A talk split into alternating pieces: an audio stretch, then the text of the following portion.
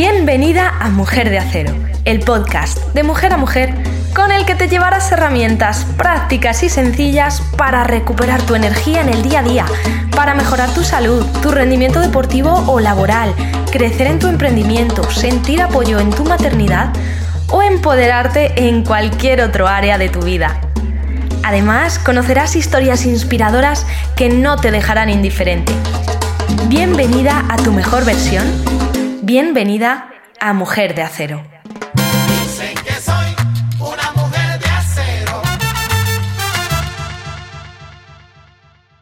Bienvenidas al segundo capítulo de Mujer de Acero y no quiero empezar sin antes daros las gracias por todo el apoyo y cariño recibido por la apertura de este canal. Millones de gracias por haberos suscrito, por haber compartido, por haberme dado feedback, por haberme transmitido mm, pues eh, vuestro apoyo y también, por supuesto, vuestras críticas, sugerencias, porque es lo que me hace crecer y es lo que me da el impulso y la energía para seguir creando contenido y seguir trayéndoos a mujeres que nos puedan aportar a todas. Eso por un lado, estoy muy agradecida. Y por otro, contarte que mm, este podcast lo voy a lanzar los viernes. Es el día elegido, pero no todos los viernes, sino que vamos a tener un capítulo cada dos viernes, ¿de acuerdo? Así que cada 15 días os espero detrás de este micrófono para no solo comunicaros yo cositas interesantes para vuestro crecimiento, sino también para escuchar a otras mujeres que nos van a enseñar muchísimo. Dicho esto, vamos al ataque. Hoy estoy yo sola frente al micro, pero con un tema que creo que es imprescindible para la salud de cualquier persona, pero si alguien se puede beneficiar de esto, son las mujeres. Hablo del entrenamiento de la fuerza. Y he elegido esta temática para el segundo podcast precisamente por su relevancia en nuestra calidad de vida, en nuestra salud física, mental y en todas las áreas de nuestra vida. Y dirás, qué exagerada, Dios mío de mi vida, el entrenamiento de la fuerza. Bueno, bueno, escucha un ratito y luego valoras. Pero eh, ¿qué sucede? Que si empiezo yo ahora a contarte todos los beneficios del ejercicio físico, que probablemente muchos de ellos ya los conozcas, necesitaríamos un capítulo entero. Pero en resumidas cuentas, el entrenamiento debes saber que es una polipíldora sin apenas riesgos y con efectos beneficiosos en todos los tejidos del cuerpo. Vamos, que es la única intervención capaz de mejorar nuestra capacidad funcional absolutamente a todos los niveles.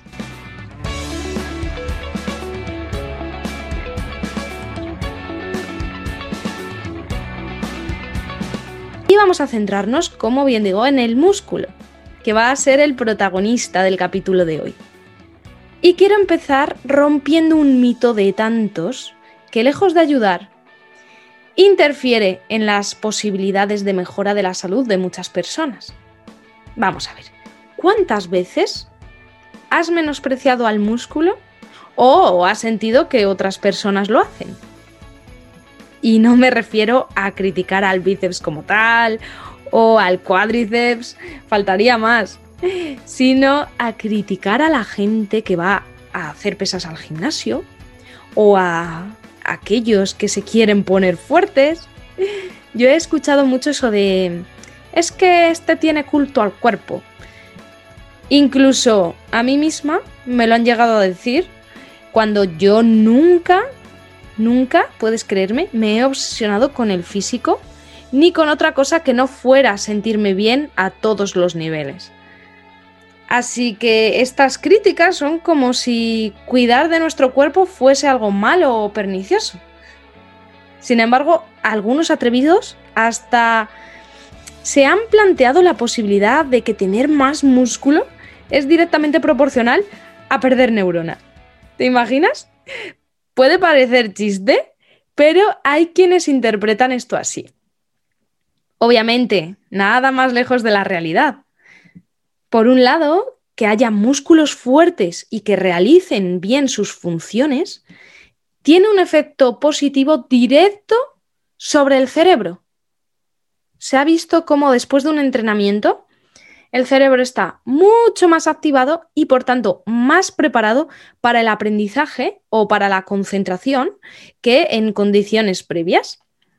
Por eso es tan recomendable que los niños aprendan en movimiento, no sentados en una silla ocho horas seguidas. Si recuerdas cuando eras alumno en el colegio, probablemente te venga a la memoria eh, momentos en los que no te estabas enterando de nada o incluso estarás de acuerdo conmigo en que has olvidado gran parte de todos esos conocimientos que te aportaban mientras estabas en tu pupitre quieta. Bien, pues tiene mucho que ver con esto, con la forma en la que aprendemos. Pero no vamos a hablar ahora de aprendizaje, estamos hablando del cerebro y de la importancia del movimiento para este gran órgano. Y es que también hay evidencia sobre la capacidad del músculo de reducir el riesgo, atención, de neurodegeneración, previniendo enfermedades como la demencia y el Alzheimer a que ya no parece tan malo hacer entrenamiento de fuerza. Pero aparte de para el cerebro, el músculo sometido a entrenamiento libera en la sangre moléculas que son como hormonas capaces de, llegar a todos los tejidos del cuerpo con efecto terapéutico. Esto lo puedes comprobar tú misma y si conoces a alguien que esté padeciendo alguna enfermedad y que siga entrenando, seguro que también lo has visto en su recuperación o en que les ayuda a mejorar su calidad de vida o a tolerar mejor las terapias a las que se puedan someter. En definitiva, que a mayor fuerza y calidad muscular, menor riesgo de mortalidad por cualquier causa. Esta no es mi conclusión, sino la de muchos estudios que demuestran una relación clara entre fuerza y longevidad. Por poner otro ejemplo muy potente del impacto de este tipo de, ejercicio físico sobre la salud, tiene un efecto preventivo de muchos tipos de cáncer. Esto cada vez es más conocido. Pero es que además reduce la mortalidad en personas que padecen esta enfermedad y les ayuda, como decía antes, a tolerar mejor las fuertes terapias a las que se someten. Y lo que para mí y para mucha gente es más importante, no solo en personas con cáncer, sino en cualquier otra persona que, padezca una enfermedad o, que esté sana o que se encuentre medianamente bien. Y es que a mayor fuerza, mayor calidad de vida. Como te digo, podríamos estar hablando de los beneficios del ejercicio físico y más en concreto del entrenamiento de fuerza durante mucho tiempo pero con estas pinceladas espero que te haya quedado más o menos clara la importancia de este tipo de entrenamiento y si no lo hacías antes, pues que empieces a hacerle ya el hueco que merece. Tanto si quieres perder peso como si quieres ganar músculo, la clave es entrenar tu fuerza.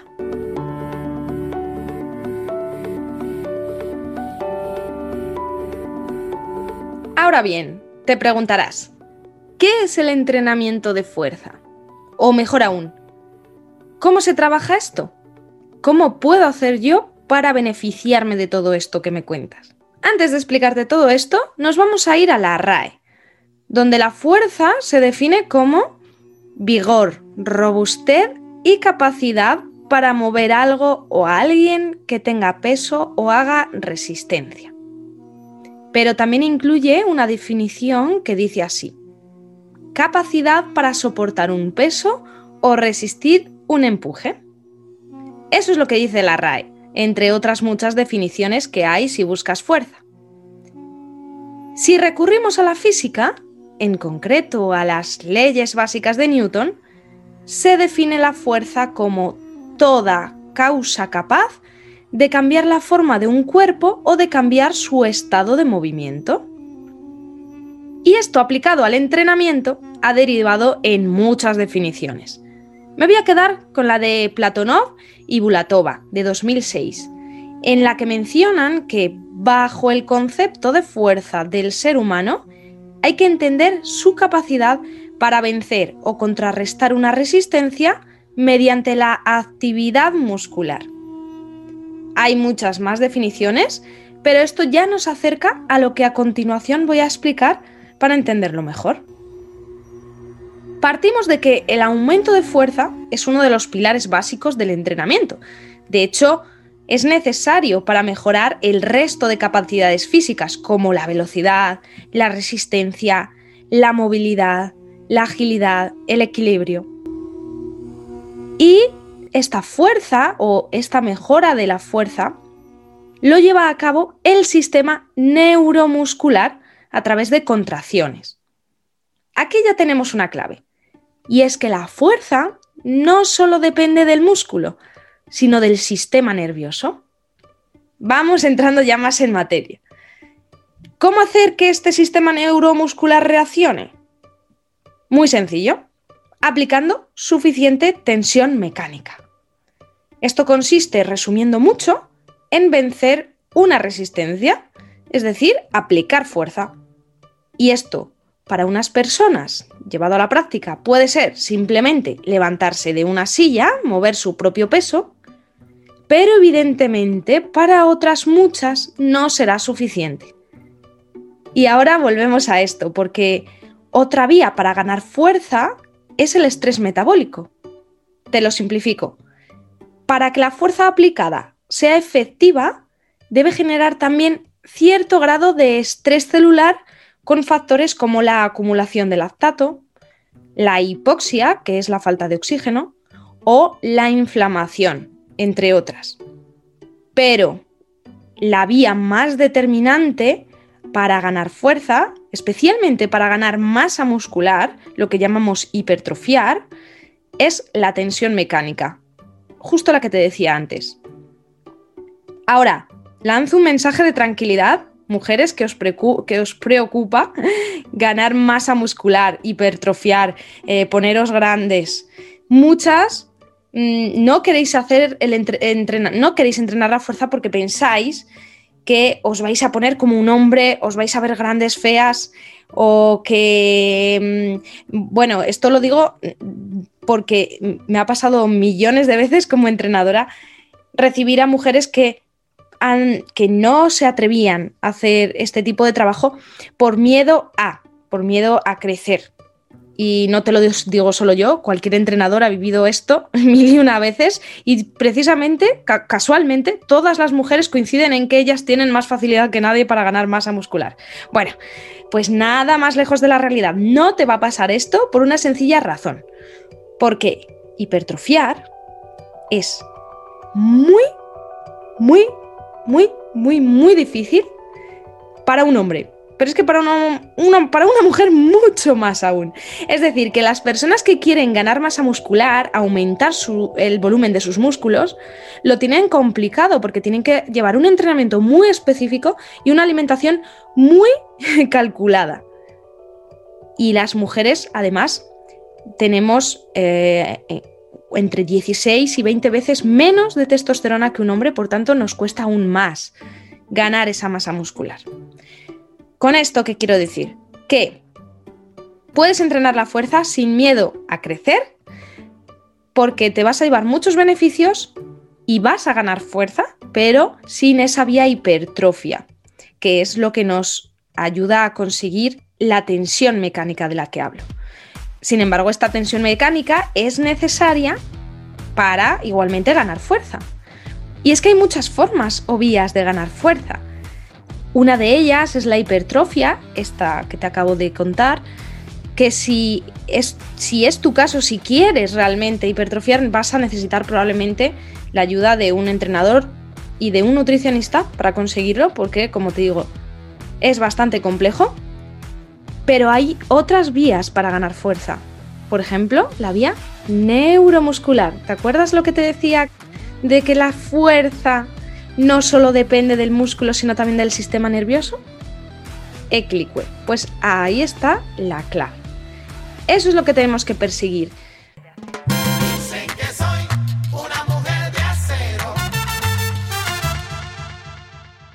Ahora bien, independientemente de la vía que elijamos para ganar fuerza, ya sea hipertrofia o ya sea esta vía neural de la que te hablo, el desarrollo de la fuerza muscular dependerá de distintos factores.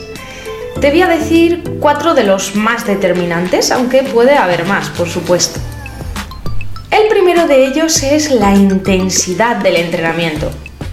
Esto es el componente cualitativo del trabajo o en otras palabras que vas a comprender mejor, cuánto de duro estás entrenando. Y lo puedes describir, por ejemplo, como baja, moderada o alta intensidad, pero también lo puedes describir por porcentaje. Otro recurso muy interesante para medir de manera subjetiva este factor es identificar tu sensación de esfuerzo en una escala del 1 al 10, siendo 1 Mm, estoy tirado en el sofá y no me cuesta absolutamente nada.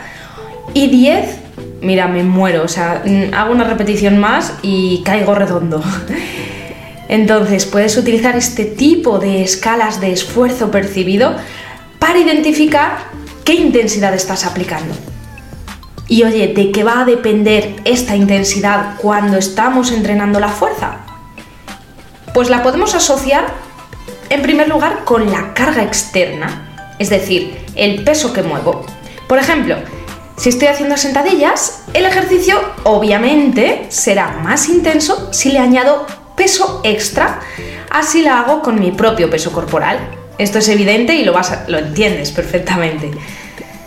También podríamos asociar la intensidad a la frecuencia cardíaca, aunque esto es más propio del entrenamiento de resistencia, por ejemplo, cuando sales a correr. Y otro aspecto que va a hacer que tu entrenamiento sea más o menos intenso, ojo al dato, y es muy determinante, es la velocidad a la que mueves la carga. Ya hemos dicho que puede ser mm, la carga, puede ser una barra, unas mancuernas, unas pesas, o puede ser tan solo tu propio cuerpo. Y es de hecho la velocidad de ejecución el factor quizá más determinante a la hora de ganar fuerza. Así que, por un lado, tenemos la intensidad, que es muy importante, pero también la velocidad de ejecución. ¿Por qué? Fíjate bien. Imagínate que estás haciendo, voy a poner el mismo ejemplo, sentadillas, con una barra encima. Si te extiendes, es decir, si subes a una velocidad tranquilita, estás aplicando menos fuerza para desplazar esa carga que si hicieras la ejecución lo más rápido posible. Así que a mayor velocidad de contracción muscular, más fuerza estás aplicando y por tanto más mejora a largo plazo cuando hablamos de rendimiento o salud. Ahora bien, un inciso importante, el momento de aplicar la mayor velocidad posible debe ser en la fase concéntrica del ejercicio y no en la excéntrica, que debe ser mucho más controlada. Y ahora te preguntarás, oye, pero ¿qué es esto de la fase con C qué y ex qué?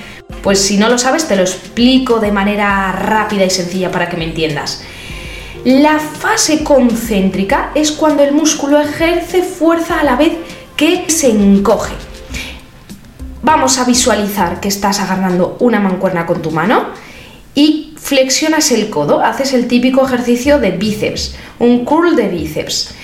Al levantar la mancuerna y acercarla a tu brazo, el bíceps se está contrayendo de manera concéntrica porque se está acortando a la vez que ejerce fuerza. Esa es la fase concéntrica. Ahora bien, cuando vas a extender ese brazo, Imagina que no quieres que, que, esa mancuerna caiga rápidamente, sino que vas a extender el codo muy lentamente, frenando, frenando, frenando el movimiento. El músculo, el bíceps en este caso, se está extendiendo a la vez que está aguantando. Es decir, que se está generando fuerza, pero a través de otro tipo de contracción, a través de la contracción excéntrica. Por tanto, Repito, fase concéntrica cuando el músculo se acorta generando fuerza y fase excéntrica cuando el músculo se alarga también generando fuerza. Otro ejemplo de las contracciones excéntricas es cuando bajamos cuestas o escaleras. Ahí estamos frenando el movimiento, nuestra musculatura de las piernas se está alargando a la vez que frena el movimiento, a la vez que ejerce esa fuerza. Llevado a un ejercicio más global, como la sentadilla, vuelvo a poner este ejemplo porque eh, es un ejercicio muy, bueno, es de los ejercicios que más se realizan y, de los más conocidos. La fase concéntrica sería cuando estoy subiendo la barra y la fase excéntrica es cuando me estoy flexionando, bajando y por tanto estoy frenando el movimiento. Así que, para ganar más fuerza y por tanto conseguir mejores resultados, tanto estéticos como de salud y de rendimiento, olvídate de hacer X números de repeticiones y series, porque bueno, mm, está bien, podemos mm, utilizarlo para objetivos muy específicos, pero no es tan determinante como se cree. Y céntrate más en la velocidad de ejecución.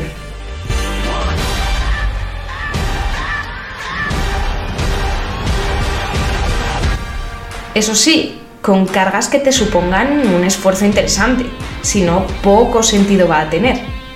Así que cuando vuelvas a hacer esas sentadillas, baja, controlando el movimiento, controlando el ejercicio, frenando la carga y trata de subir lo más rápidamente posible. ¿Qué sucede si haces esto? Obviamente estás implicando mayor fuerza a la hora de subir y por tanto te estás esforzando más pero esa velocidad no la vas a poder mantener durante muchísimas repeticiones. Así que ya estamos por ahí mm, acotando un poco el tema de las repeticiones, que como te digo, no es tan determinante. Así que la próxima vez que vuelvas a hacer algún ejercicio de estos, o cualquier otro, no busques hacer el máximo número de repeticiones, ni hacer eh, ni ponerte un número fijo de, repeticiones que tienes que hacer sí o sí, o... No, no, no, no, no. En vez de eso, olvídate de contar y céntrate en la velocidad de ejecución. A no ser que, obviamente, no controles la técnica. En ese caso, si te estás iniciando, olvídate de todo esto, olvídate del número de repeticiones, olvídate de la velocidad de ejecución y céntrate en aprender el gesto en dominar la técnica y en asimilarla y afianzarla para luego poder seguir progresando con mucha más seguridad y con paso firme. Ya tenemos la intensidad del entrenamiento, la velocidad de ejecución y el tercer factor que determina que mejoremos más o menos es el volumen y la frecuencia de los estímulos. Es decir, cuánta cantidad de carga acumulamos en una misma sesión o al final de la semana. Entenderás perfectamente que no vas a mejorar lo mismo si le dedicas a tu entrenamiento de fuerza un día a la semana que si le dedicas, por ejemplo, cuatro. O que si tus entrenamientos de fuerza eh, están compuestos por solo un ejercicio, así haces rutinas que un poquito más completas. Pero es que esto tiene dos formas de verlo. Eh, por un lado, nos podemos quedar cortos en cuanto al volumen y la frecuencia y por tanto que el estímulo de entrenamiento no sea suficiente como para generar adaptaciones en el cuerpo y por tanto que mm, nos estanquemos, no progresemos. Eso se puede dar si a lo mejor entrenamos solo un día a la semana o cada 15 días. Pero es que puede suceder lo contrario. Si nos pasamos con la carga, si no recuperamos lo suficiente o si acumulamos más de lo que nuestro cuerpo está capacitado para asimilar, nos va a pasar lo contrario, que no solo no vamos a mejorar, sino que podemos ver disminuido nuestro rendimiento e incluso en, el peor de los casos nos genere un sobreentrenamiento. Esto deriva en lesiones, en falta de motivación, en una decaída del sistema inmunológico, ah, un montón de consecuencias que es mejor evitar si lo que queremos es estar sanos y seguir disfrutando del entrenamiento. Así que hay que encontrar una dosis óptima para no quedarnos estancados y seguir progresando. Para ello, eh, esto obviamente lo vas a ir viendo sobre la marcha, si escuchas a tu cuerpo te lo, te lo va a decir, pero probablemente encuentres una carga óptima en entrenar entre dos y cuatro días a la semana la fuerza, sin quedarnos ni cortos ni pasarnos en el número de ejercicios que metamos o en la intensidad de esos ejercicios. Pero bueno, esto de nuevo hay que mm, especificar y hay que adaptarlo a cada persona, porque no todos somos iguales y no todos respondemos igual ante una misma carga. Y fíjate que te he dejado por ahí el cuarto y último, pero no menos importante, factor para la mejora del rendimiento. Te he mencionado el descanso. Y bien, pues ese es el factor que junto a los otros se vuelve vital para que sigamos progresando. El descanso no hablo solo entre sesión y sesión, sino también entre series mientras entrenamos. Porque si, por ejemplo, queremos aplicar la máxima velocidad posible a la ejecución de la que antes hablábamos, y nuestra recuperación entre una serie y otra o entre un ejercicio y otro no es suficiente, pues no vamos a poder aplicar la máxima intensidad o la mm, intensidad óptima a ese ejercicio que estemos haciendo. Y por tanto debemos mm, buscar un descanso un poquito más amplio para que ese entrenamiento sea más efectivo. Obviamente hay mm, tipos y tipos de entrenamiento, formas múltiples de entrenar. Puede ser de vez en cuando muy interesante entrenar en fatiga, eh, sin recuperar entre ejercicios, pero si buscamos la ganancia de fuerza, el descanso se vuelve clave. Pero también, como decía, entre sesión y sesión. Sería adecuado meter entre un entrenamiento y otro, pues que menos que 24 o 48 horas de descanso ¿Qué no significa, ojo, y esto que te quede muy claro, muy claro, quedarnos tirados en el sofá. No, a eso no me refiero con descanso. Debe ser un descanso activo o puede ser una sesión de entrenamiento con otro objetivo, ya sea eh, mejora de nuestra capacidad cardiovascular. Si te gusta correr, correr. Si te gusta caminar, puede ser otra opción. Eh, o hacer cualquier otro tipo de entrenamiento que no tenga que ver o por lo menos en el que no se trabajen los mismos, los mismos grupos musculares que en esa sesión que hicimos ayer. Hay ocasiones en las que, oye, no pasa nada por eh, acumular un poquito más de fatiga, pero que no sea la norma. Así que, en resumen, hay que saber aplicar un descanso adecuado, que no tiene por qué ser, de nuevo repito, quedarnos quietos ese día, sino que podemos aprovecharlo para trabajar otra capacidad o para hacer un trabajo específico de movilidad, para tomar conciencia de nuestro cuerpo y hacer algo más específico, algo más analítico, que de manera habitual no lo hacemos porque bueno, nos lleva mucho tiempo, pues para eso están los días de descanso. Dicho esto, vamos al meollo del asunto, a lo que realmente te interesa para aplicarlo desde ya y a las preguntas estrella que todas hacéis. Y si nunca te has hecho estas preguntas, cosa que dudo, seguro que en cuanto te lo mencione vas a decir, ah, pues sí, sí, sí, me interesa. Dicen que soy una mujer de acero. Y me refiero a qué tipos de ejercicios realizar, cuántas veces entrenarlo por semana, cómo estructurarlo o cuánto esfuerzo aplicar a cada movimiento para alcanzar mejoras en la fuerza y por tanto conseguir esos beneficios de los que hablábamos para la salud, para el rendimiento en otros deportes y también, ¿por qué no?, para la estética, si quieres perder grasa corporal o si quieres tonificar tu cuerpo. Vamos por partes qué ejercicios sí y qué ejercicios no.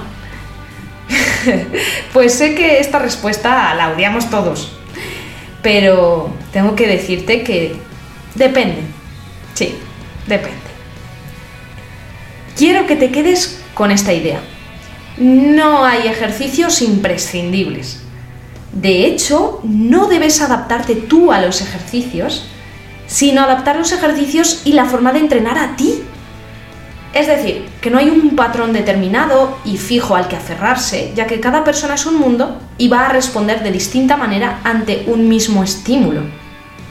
Hmm, sé que no te convence mucho esta respuesta, ¿eh? Venga, Vero, estarás pensando, mójate, dame alguna pista o dime algo.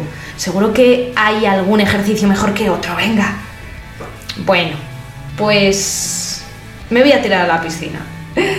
Bajo mi criterio y del de la mayoría de entrenadores, todo buen programa de entrenamiento con un objetivo tanto de salud como rendimiento debe estar basado en ejercicios que repliquen los patrones de movimiento básicos.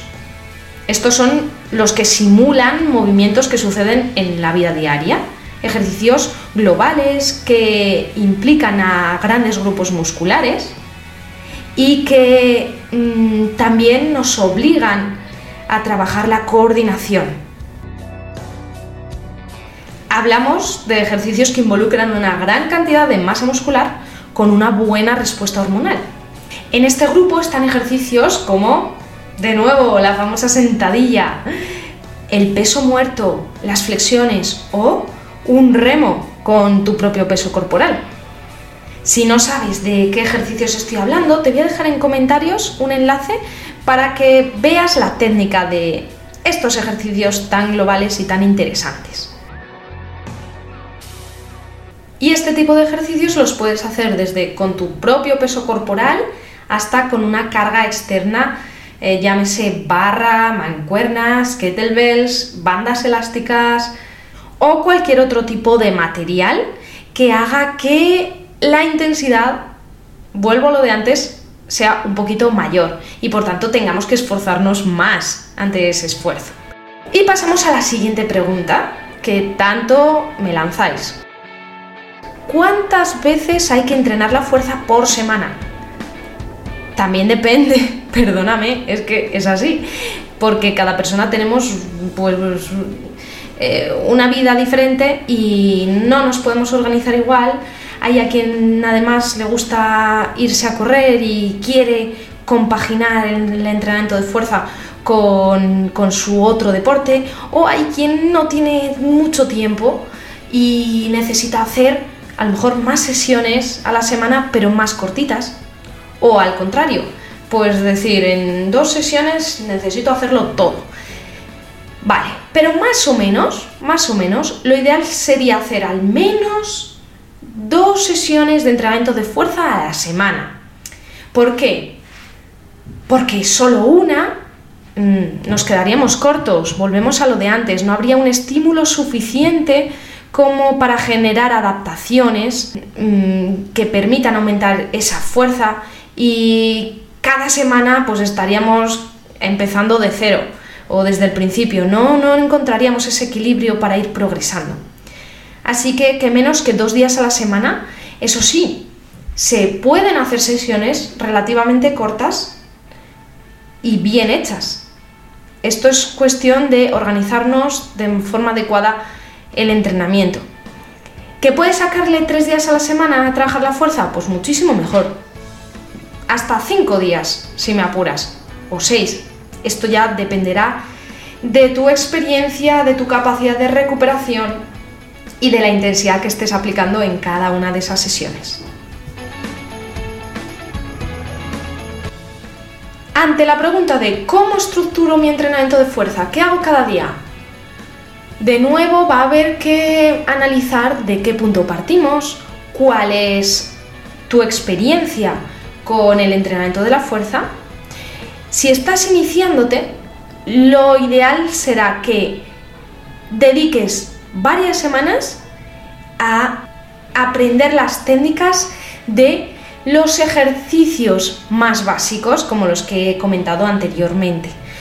¿Que ya las tienes dominadas?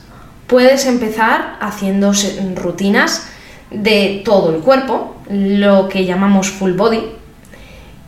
La intensidad de estas sesiones va a depender también del material del que dispongamos, porque no puedes aplicar la misma, el mismo esfuerzo ante cargas externas que cuando trabajas con tu propio peso corporal y por tanto tendrás que modificar el número de repeticiones y también la velocidad de ejecución de cada ejercicio en función de esos factores. Que ya llevas un tiempo en el que has afianzado técnica, en el que mm, has realizado rutinas de todo el cuerpo y quieres seguir progresando con cargas, una opción muy interesante es trabajar por patrones de movimiento. Por ejemplo, por empujes y tracciones. Te explico muy rápidamente para que me entiendas. Empujes. Todos esos ejercicios en los que involucramos a la musculatura que realiza, valga la redundancia, el gesto de empujar.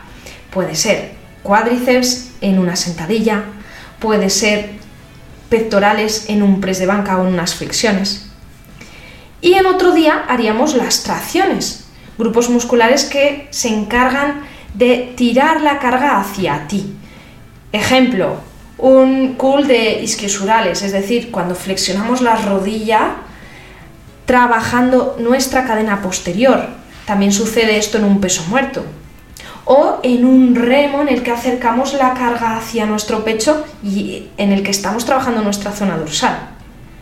De esta manera, si trabajamos por este tipo de patrones, mmm, distribuyéndolo en sesiones distintas, vamos a poder, imagínate que hoy trabajamos eh, en empujes, vamos a poder estar al día siguiente recuperándonos de esa sesión, recuperando esa musculatura implicada, a la vez que trabajamos la contraria, la antagonista, o las que realizan otro tipo de, de movimiento.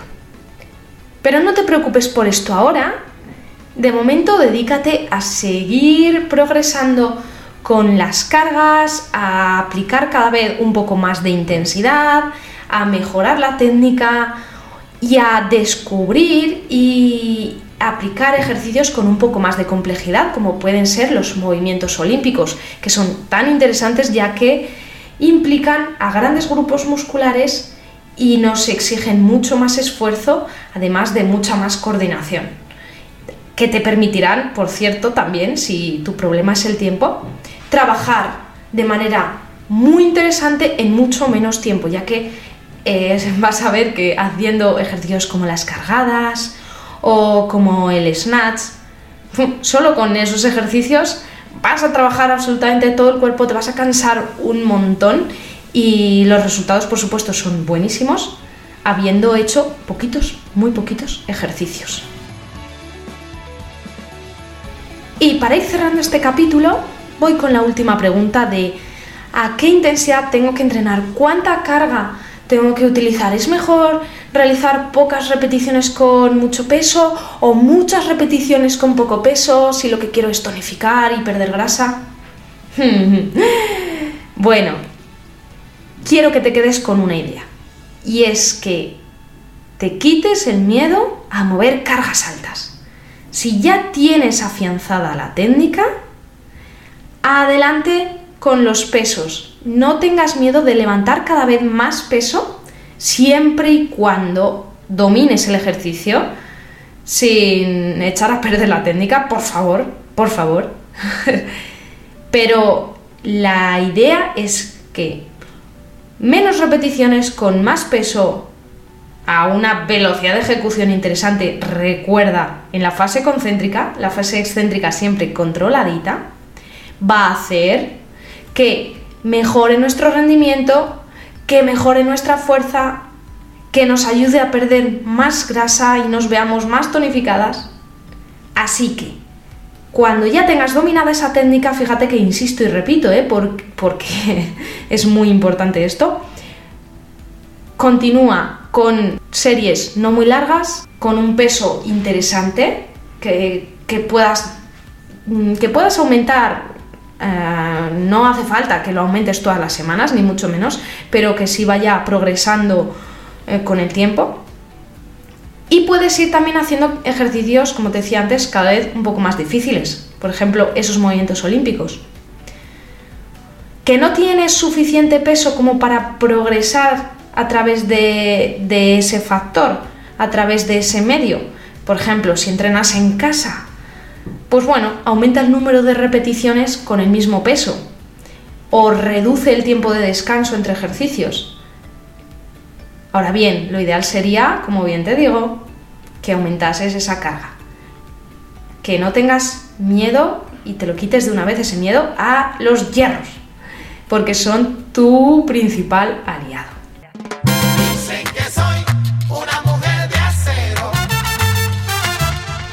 Y ya hasta aquí, bueno, espero haberte resuelto algunas de las dudas más comunes, espero que te haya picado el gusanillo y que quieras empezar, si antes no lo hacías, a entrenar la fuerza, si ya lo hacías, que sigas haciéndolo con más esmero y con más ganas. Y me encantaría que me dejases todas tus dudas y todas tus sugerencias en comentarios porque el entrenamiento de la fuerza da para que estemos hablando durante días y días y días sin fin. Son muchos los factores de los que podemos hablar, hay muchas cosas detrás de esto. He simplificado muchísimo. Perdóname si no he respondido alguna pregunta en concreto, porque bueno, es cierto que he sido un poco simplista, pero he querido dejar lo- la base clarita. Para, como digo, te lances a este entrenamiento y, y no te separes de él nunca más. Así que por favor, comentarios os leo para poder seguir aportando en más capítulos y darte más herramientas. Millones de gracias por haber escuchado hasta aquí. Me ayudarías mucho dándole un like y compartiendo. Y nos vemos en el siguiente capítulo en el que voy a hablar con una persona muy especial que nos va a enseñar los beneficios de la meditación. Espero que no te lo pierdas. Te mando un abrazo gigante, mujer de acero.